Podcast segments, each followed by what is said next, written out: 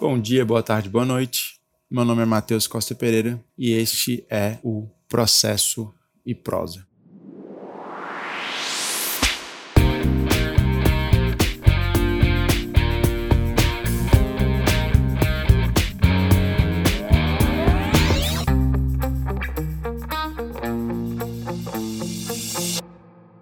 Bem, nossa conversa anterior, ela foi um panorama, foi basicamente uma introdução acerca da relação entre o juiz de admissibilidade e demérito da demanda. O que nós faremos hoje, basicamente, é aprofundar esse juízo liminar de admissibilidade. Então, antes da gente ver o, as hipóteses inadmissibilidade previstas em lei, vamos entender por primeiro o que, que é esse juízo liminar de admissibilidade. Vejam que inicialmente eu estou usando o termo liminar. Liminar é aquilo que vem no geral, antes do contraditório, antes de ser instalada a bilateralidade da audiência, antes, portanto, do réu ser citado. Né? Quando se utiliza o termo liminar em direito processual, usualmente a ideia que se transmite é essa. Então, in limine, no nascedouro, no limiar do procedimento, em caráter liminar. Vejam que isso é um conceito cronológico. Aqui, Colava, a gente percebe o uso sem cuidado, atécnico, do termo liminar, como se fosse sinônimo de tutela provisória. Não é, tá? Tomem cuidado. Como se fosse sinônimo de tutela antecipada. Não é. Liminar é basicamente um conceito cronológico. Então, aquilo que é anterior à citação do réu. De modo que o que vocês já percebem é que no primeiro contato do magistrado com a petição inicial, ele fará um juízo liminar sobre a admissibilidade. Esse juízo, e por que eu estou usando o termo liminar? Não é comum isso na doutrina, inclusive a doutrina basicamente vai dizer juízo de admissibilidade. Porque aqui eu quero destacar para vocês que esse controle de admissibilidade do magistrado, ele essa fiscalização quanto à presença daquilo que se convenciona chamar de pressupostos processuais não se exaure nesse primeiro contato com a petição inicial. Então aqui eu tenho um juízo liminar, que é precário, diga-se de passagem. Não é porque ele eventualmente conheceu ou admitiu a petição inicial, que haverá uma eficácia preclusiva já desse pronunciamento dele, no sentido de que ele não poderia revisitar ou realizar novamente essa fiscalização. Certo? Então, essas são as primeiras duas questões que nós precisamos reter. Primeira, portanto, é que esse juízo que nós estamos conversando agora, ele é um juízo liminar, é anterior ao contraditório. E a segunda questão é que é um juízo precário. Então não há aqui uma definição sobre a ausência ou sobre a presença dos pressupostos processuais, certo? Sobretudo quando nós estamos diante de um juiz de admissibilidade positivo. Então, até porque também é um tema que nós conversaremos adiante, o réu na sua na sua defesa então, por ocasião da sua defesa, na sua contestação, ele pode trazer inúmeras questões processuais, concernentes, portanto, aos pressupostos processuais. Ele vai suscitar, por exemplo, a ausência de interesse processual, a ilegitimidade ativa ou ilegitimidade passiva. Ele pode suscitar a convenção, a existência de convenção de arbitragem, a incompetência absoluta, relativa, coisa julgada, perempção, litispendência, eventualmente alguma ausência de alguma capacidade. Então, a capacidade de estar em juízo, por exemplo, excepcionalmente capacidade de ser parte, falta de capacidade postulatória, ausência de irregularidade de representação. Então, tudo aquilo que está abrangido pelo universo universo dos pressupostos processuais. Tudo isso poderá ser levantado pelo réu, certo? Bem, dito isso, o magistrado ele vai fazer um novo exame. Então, na medida em que o réu ele venha e a juízo, ou ainda que o réu não venha, tá? Então, mesmo que ocorra revelia, seria possível ao magistrado fazer um novo juízo de admissibilidade.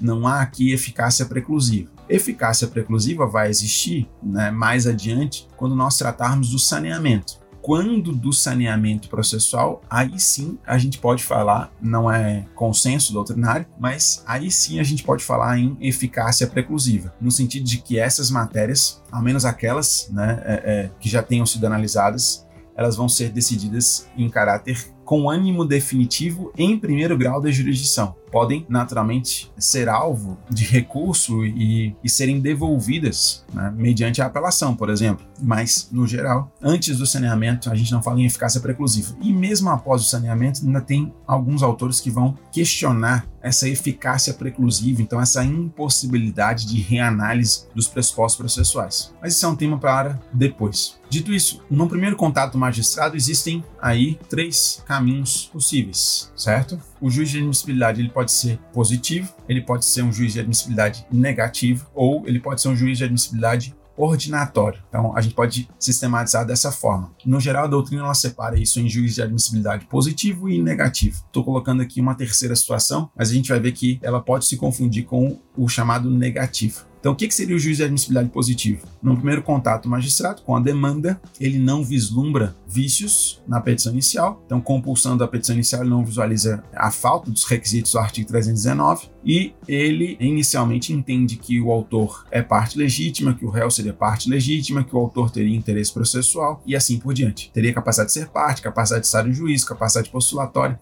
né? os pressupostos processuais, competência do juízo. Então, tudo isso vai ser objeto de controle.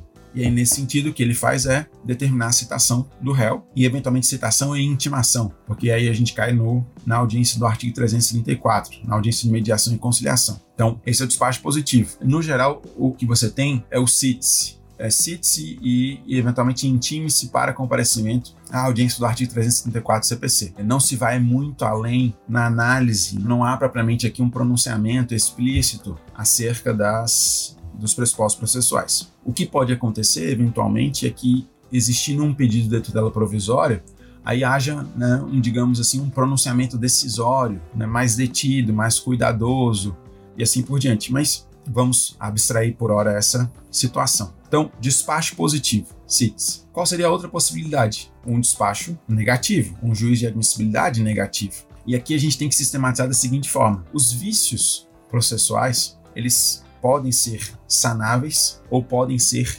insanáveis. Então, um vício pode ser sanável ou pode ser insanável. Se o vício é sanável pelo sistema do código, aqui é uma lição que vem muito clara desde os comentários do, do ponto de Miranda ao código de 73, ao código revogado, portanto, mas é uma lição que persiste. Se o vício é sanável, não há, em tese, nulidade sem prejuízo. Então, o que a gente vai tentar fazer é aproveitar aquele ato processual e, nesse sentido, também né, existe aqui uma preocupação do sistema no sentido de permitir que aquele vício seja corrigido. Então, que a falta seja suprida ou que o defeito seja retificado. Então, o, o sistema processual ele tem essa lógica de aproveitamento dos atos processuais e de permitir às partes que adotem as medidas necessárias para sanar eventuais vícios.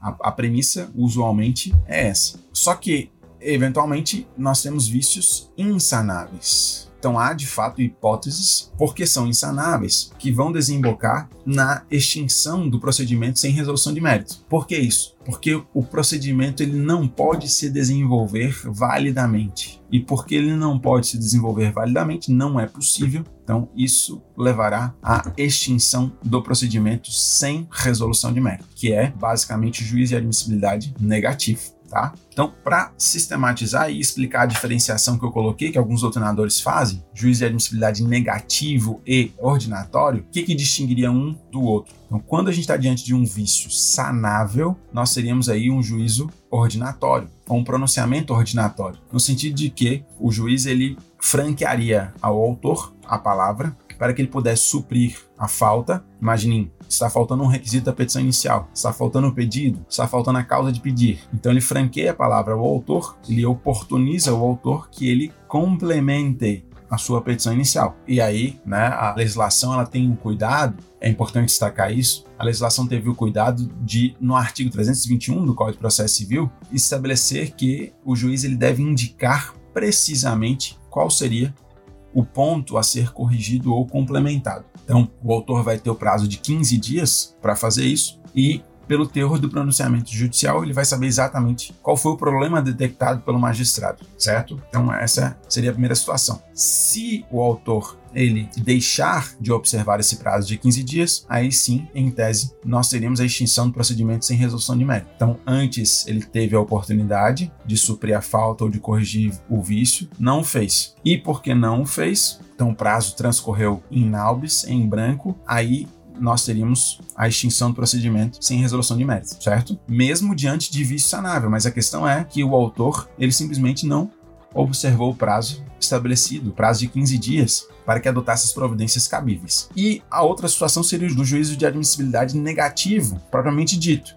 Então, quando o juiz indefere a petição inicial. E aí a gente tem as causas de indeferimento da petição inicial no artigo 330. O artigo 330, ele enumera as hipóteses, não é um rol taxativo, mas ele enumera as hipóteses ou as principais hipóteses talvez as mais frequentes, de indeferimento da petição inicial. Aqui nós teríamos o juízo, repito, de admissibilidade negativo. O juiz não conhece, o juiz inadmite a petição inicial, certo? Então, temos três caminhos possíveis. Retomando, nós temos o juízo de admissibilidade positivo, em que o procedimento ele vai se desenvolver regularmente. Então, no primeiro contato, nesse contato é, é, liminar anterior ao contraditório, o juiz entende que estão presentes os requisitos da petição inicial e também os pressupostos e os requisitos ao desenvolvimento válido do procedimento e determina a citação do réu. Então, instala-se o contraditório. Ok, essa situação está superada. Segunda situação é, ele verifica que existe um vício na petição inicial, mas que esse vício ele comporta correção. O que, que ele faz?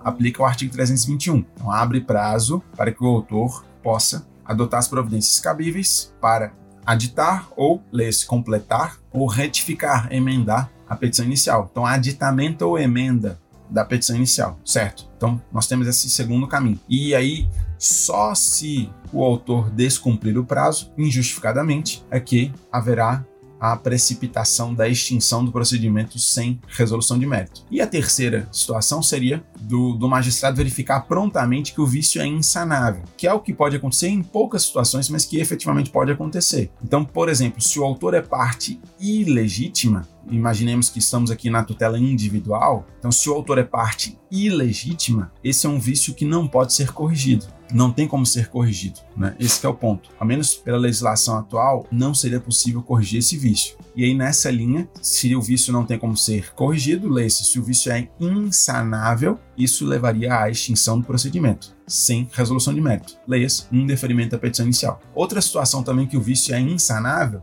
é da ausência de interesse processual. A falta de interesse processual, ela também não teria como ser corrigido e também, portanto, justificaria a extinção, uma pronta extinção sem resolução de mérito. Bom, a gente poderia imaginar que outras situações, eventualmente inépcia, quando existe uma, uma contrariedade, né, quando da narração dos fatos não decorrer logicamente a conclusão, mas aqui vai ter autor como Calmon de Passo, que vai entender que essa situação seria de mérito. Mas para fins ilustrativos, é suficiente que vocês percebam que há situações em que não tem como procedimento se desenvolver. Então é falsa a ideia de que sempre deveria ser buscado um julgamento de mérito. Né? Há hipóteses em que isso não é possível, simplesmente assim. Qual é o detalhe que eu preciso colocar aqui para vocês? Que é um detalhe importantíssimo, que é uma medida que vem é, enaltecida pelo pelo código, que é basicamente a observância do contraditório. E se a gente está falando aqui de admissibilidade da petição inicial, o contraditório aqui, ou inadmissibilidade da petição inicial, o contraditório aqui a ser observado é o contraditório do autor. Então não confundam contraditório com direito de defesa. Não reduzam o contraditório a isso. O contraditório, ele é o que dá um caráter dialético, é responsável pela dialógica processual, então por esse debate, e o contraditório ele é titularizado por ambos, ambos os polos, né? tanto o autor quanto o réu, né? ou autores ou réus.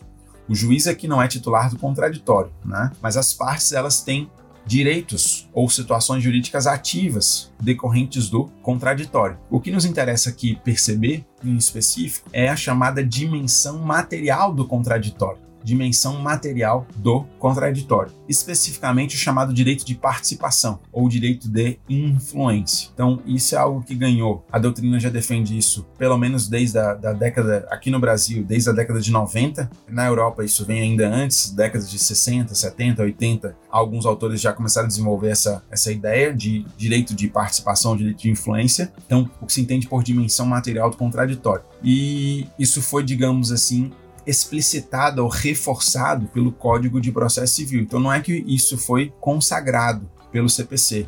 Né? Seria um equívoco pensar dessa forma. Essa é uma garantia individual fundamental que tem status constitucional. Então, da garantia do contraditório tal qual positivada na Constituição, já era possível extrair tanto uma dimensão formal quanto uma dimensão material. Mas o fato é que o código atual deu um avanço sensível para essa matéria na medida em que, por exemplo, fez menção a ela no artigo 10, não apenas no artigo 10, mas também em outras disposições. E a ideia aqui é que as partes e aí vamos trabalhar basicamente com o autor, porque o réu ainda não está participando do procedimento. As partes, né, o autor em específico, ele tem o direito de participar na formação de provimentos judiciais que possam afetar a sua esfera jurídica. Vou repetir. As partes em geral, mas aqui no nosso contexto, o autor tem o direito de participar da formação do provimento judicial que possa afetar a sua esfera jurídica, independentemente desse provimento ser um provimento de mérito ou sem apreciação do mérito.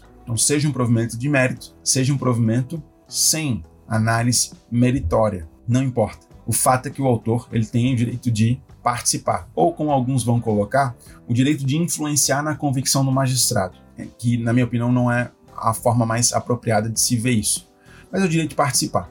E como é que você participa do provimento? Você participa com argumentos. Então, com argumentos enunciados de fato, teses jurídicas. E aí a atividade da parte ou das partes ao longo de todo o procedimento, ela vai se dar nesse sentido, numa perspectiva de, vamos supor, aqui num, num contexto mais amplo, numa perspectiva de se desincumbir dos encargos probatórios e, portanto, de demonstrar os, os enunciados de fato que foram colocados, a, a sua versão de fato, e de apresentar teses jurídicas consistentes, para que quando o magistrado ele for prolatar a decisão ou pro, é, prolatar qualquer decisão, ele tome aquelas questões em consideração, aquilo que foi colocado pela parte. Então, você vai verificar se o contraditório foi observado ou não, e é interessante notar isso, pela fundamentação da decisão. Então, se houver esse diálogo da decisão com os argumentos veiculados pela parte, e não interessa se o argumento ele vai ser acolhido ou não, desde que exista o diálogo, desde que, portanto, aquele argumento seja tomado em consideração, o contraditório foi respeitado. Então, seu direito de participação ele é garantido à medida em que os seus argumentos são tomados em consideração pelo magistrado quando da prolação da sentença, por exemplo, para acolher ou para rejeitar, como eu disse. Só que se ele vai rejeitar o seu argumento, ele tem o dever de fundamentar. Então, artigo 93, inciso 9 da Constituição. Ele precisa mostrar por que, que o seu argumento não merece ser acolhido. Isso vale, pessoal, tanto para fatos quanto para direito. Então, por que, que a tese jurídica ela é inconsistente? E aí ele vai motivar. Então, veja como existe aqui, inclusive, uma relação indissociável, um vínculo inquebrantável entre contraditório e fundamentação. Bem, o que, que isso tudo tem a ver o que isso tudo tem de relação com o que nós estamos conversando neste momento? Juízo liminar de admissibilidade da demanda, e em específico, o que nós estamos conversando sobre o, o juízo negativo de admissibilidade. O que tem a ver é o seguinte: é que antes de precipitar o indeferimento da petição inicial, o juiz deve abrir o prazo, então deve aplicar o artigo 321 e abrir prazo ao autor para que ele possa apresentar os seus argumentos diante da possível ocorrência de uma ilegitimidade ativa, por exemplo, ou diante da possível ocorrência de um, da ausência de interesse processual. Para que o autor, portanto, ele tenha a oportunidade de esclarecer que, eventualmente, ele é parte legítima ou que existe sim um interesse processual. Observem que aqui pode ser um problema da redação da petição inicial. Então, a, a, petição inicial não deixa claro o interesse processual. E aí, na medida em que seja aberto o prazo para o autor, ele consiga complementar isso. Pode, pode ser o mesmo em relação à legitimidade ativa. Então, eventualmente, o, o autor ele pecou, né? Leia-se o seu advogado pecou na redação é, dos fatos, na narrativa, e não explicou exatamente o porquê do interesse processual, ou como né, restaria configurado o interesse processual, ou a própria legitimidade ativa. E aí, na medida em que é aberto esse prazo, em nome do contraditório, o autor tem a chance de, ele tem a oportunidade, portanto, de esclarecer. Claro, pode ser que efetivamente o vício seja insanável, não é uma simples questão de redação mas ainda assim deve ser prestigiado o contraditório. Então não é uma faculdade, Não é algo que o juiz ele abre ou não se ele entender que a matéria comporta esclarecimentos. Então a ideia não é essa. A ideia é que, em nome do contraditório, então para assegurar o direito de participação do autor, ele deve abrir, deve ser aberto esse prazo. Então, vejam que, mesmo diante daquilo que se chama de juízo de admissibilidade negativo, mesmo diante das, das hipóteses de admissibilidade negativa, então hipóteses que estão é, arroladas no artigo 330 do Código de Processo Civil, antes de precipitar o um indeferimento, deve ser aberto o prazo. E aí vamos analisar rapidamente essas situações do artigo 330. Como eu disse, o rol aqui ele não é taxativo, mas as hipóteses aqui mais, digamos assim, talvez as mais frequentes, elas constam aqui do artigo 330. Então por que, que o rol não é taxativo? Porque, por exemplo, você não vai visualizar aqui no rol do artigo 330 a coisa julgada. E a gente sabe que se há coisa julgada, se aquela causa, mesmas partes, mesmo pedido, mesma causa de pedir, se aquela demanda, portanto, né, os mesmos sujeitos, relação jurídica, já foi objeto de apreciação e, inclusive, por uma decisão judicial que transitou em julgado, então existe coisa julgada, eu tenho aqui um requisito negativo. Então, algo cuja presença impede a continuidade do procedimento. Isso não consta do artigo 330, por exemplo. A preempção não consta aqui do artigo 330. A litispendência não consta aqui do artigo 330. Nada obstante, são hipóteses, não há a menor dúvida disso, que também poderiam ensejar um indeferimento da petição inicial.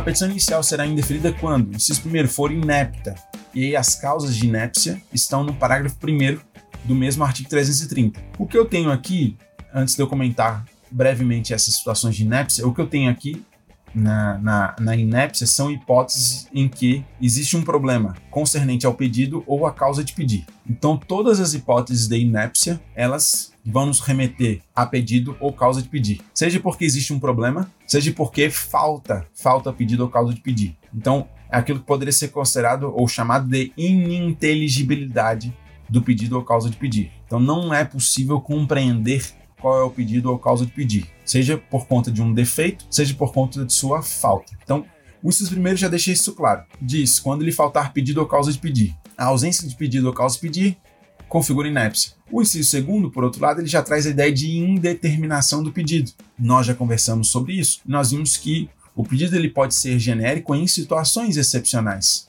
No geral, você precisa especificar o seu pedido quanto a gênero, qualidade e quantidade extremar o seu pedido ou objeto de qualquer outro. Então você precisa fazer, na medida do possível, a perfeita individualização do bem da vida. E quando é que isso não vai acontecer? Quando estivermos diante de ações universais, quando ao tempo da propositura da inicial não é ainda possível determinar todos os efeitos do fato, o prejuízo, por exemplo, ele ainda está acontecendo, ou ainda quando há necessidade de informações que estejam em, em, em poder do réu. Né? Como eu mencionei, situação comum é, diante de ações de prestações de contas, por exemplo.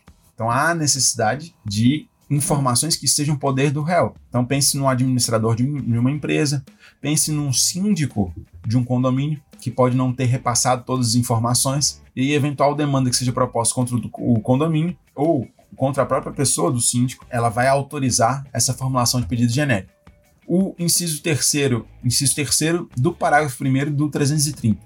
É a hipótese de incoerência lógica entre causa de pedir e pedido. Então, da narração dos fatos não decorre logicamente a conclusão. Então, quando existe esse problema de incoerência, não há essa congruência entre causa de pedir e pedido, você tem aí uma contradição e isso leva também ao indeferimento. Aqui é interessante perceber que esse é um problema que também pode existir na sentença a contradição, tal e qual se exige coerência da parte, também se exige coerência do magistrado. Até porque é uma expressão consagrada na doutrina de que a petição inicial seria o espelho da sentença. Na seguinte perspectiva, se os pedidos forem acolhidos, então a petição inicial vai de fato espelhar, a sentença vai é, espelhar a petição inicial. E aí, essa exigência, repito, de coerência do autor ela também é uma exigência, é uma imposição, no caso, de coerência do magistrado. O autor tem o ônus né, de ser coerente, o magistrado tem o dever. E aí, com consequências diversas. Então, isso pode levar ao indeferimento da petição inicial. Há quem visualize aqui situação de mérito, mas pela disciplina da legislação, isso é de fato uma hipótese de inadmissibilidade, não é juízo de mérito. E na sentença, né, então fazendo aqui um parêntese, na sentença isso ensejaria embargos de declaração, para que seja corrigida a contradição. E ainda, um inciso quarto, quando contiver pedidos incompatíveis entre si. Então, quando contiver pedidos incompatíveis entre si e nós estivermos diante do cúmulo real ou próprio. Então, quando a acumulação de pedidos, ou cúmulo de pretensões, ou cúmulo objetivo é uma acumulação própria e os pedidos são incompatíveis, os pedidos mutuamente se excluem, existe um problema aqui que se enquadra nesse inciso. Se, no, no entanto, nós estamos na, no chamado cúmulo impróprio, ou acumulação imprópria ou aparente, na acumulação imprópria ou aparente, aqui é, autoriza-se que, de fato, as pretensões sejam incompatíveis. Por quê?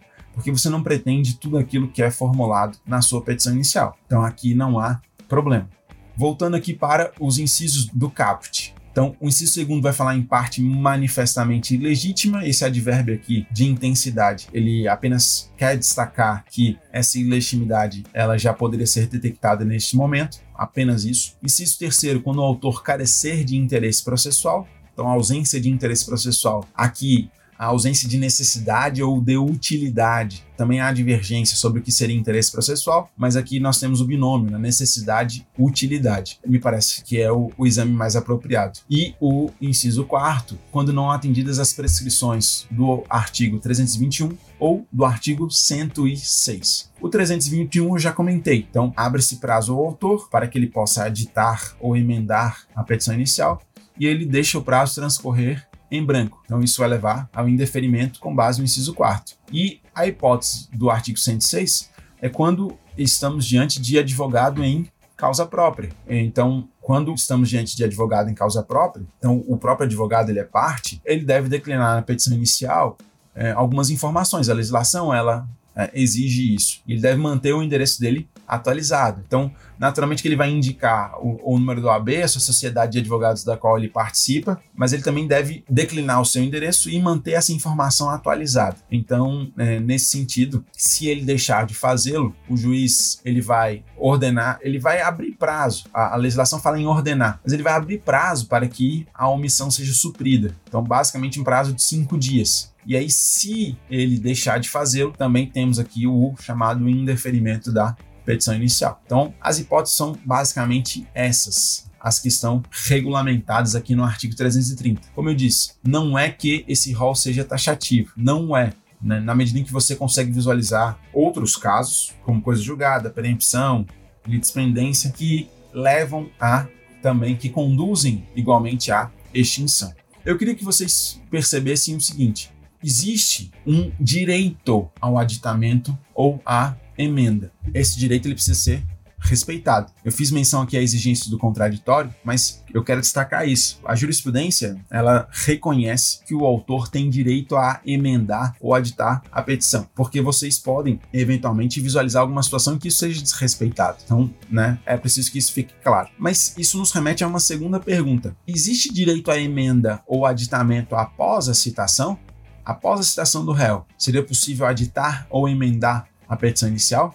Bom, aqui é uma pergunta mais interessante, né? Que é o seguinte: é a gente saber se essa emenda ou aditamento após a inicial ela vai ou não repercutir numa alteração do pedido da causa de pedir. Então, se a gente está falando aí de apenas de uma correção de alguma situação que supõe-se valor da causa, que não vai repercutir, portanto, no conteúdo da postulação, seria possível sim admitir que exista também um direito à emenda ou aditamento após a citação, após a instalação do contraditório, ok? Só que aí a gente já tem outra situação. E se isso levar a uma modificação no pedido na causa de pedir? É possível? Bom, aí quem resolve já é o artigo 329. Então, qual que é a ideia aqui? A ideia é que a emenda ou aditamento, ela deve ser prestigiada antes de ser instalado o contraditório. Mas supõe-se que o juízo de admissibilidade não foi feito a contento e acabaram passando uma série de questões ou houve questões que somente foram detectadas pelo réu. Então, quando ele veio a juízo e, na sua defesa, fez essas observações. Então, o que, que nós temos aqui? Se a situação recair na alteração do pedido ou da causa de pedir, então, numa reelaboração do pedido da causa de pedir,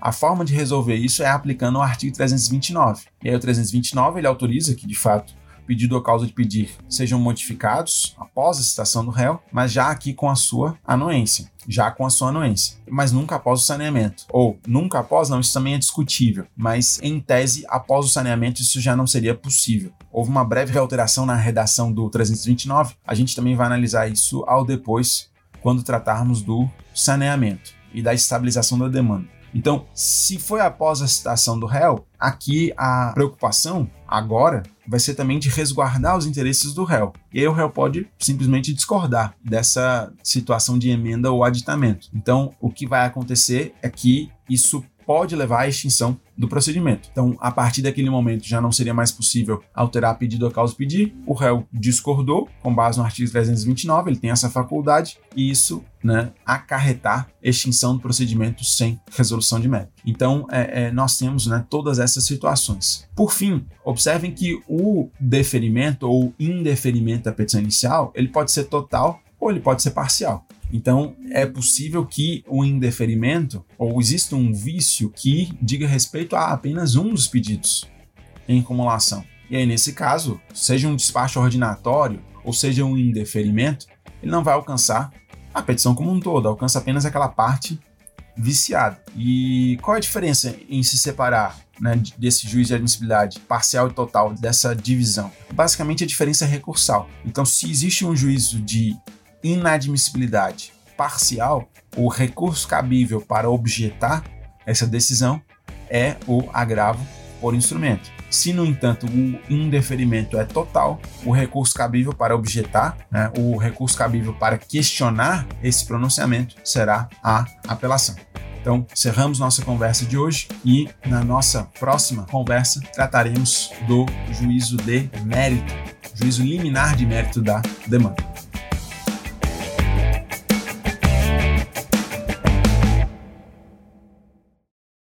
Este podcast foi produzido pela Digital Fish em parceria com a Play Audios.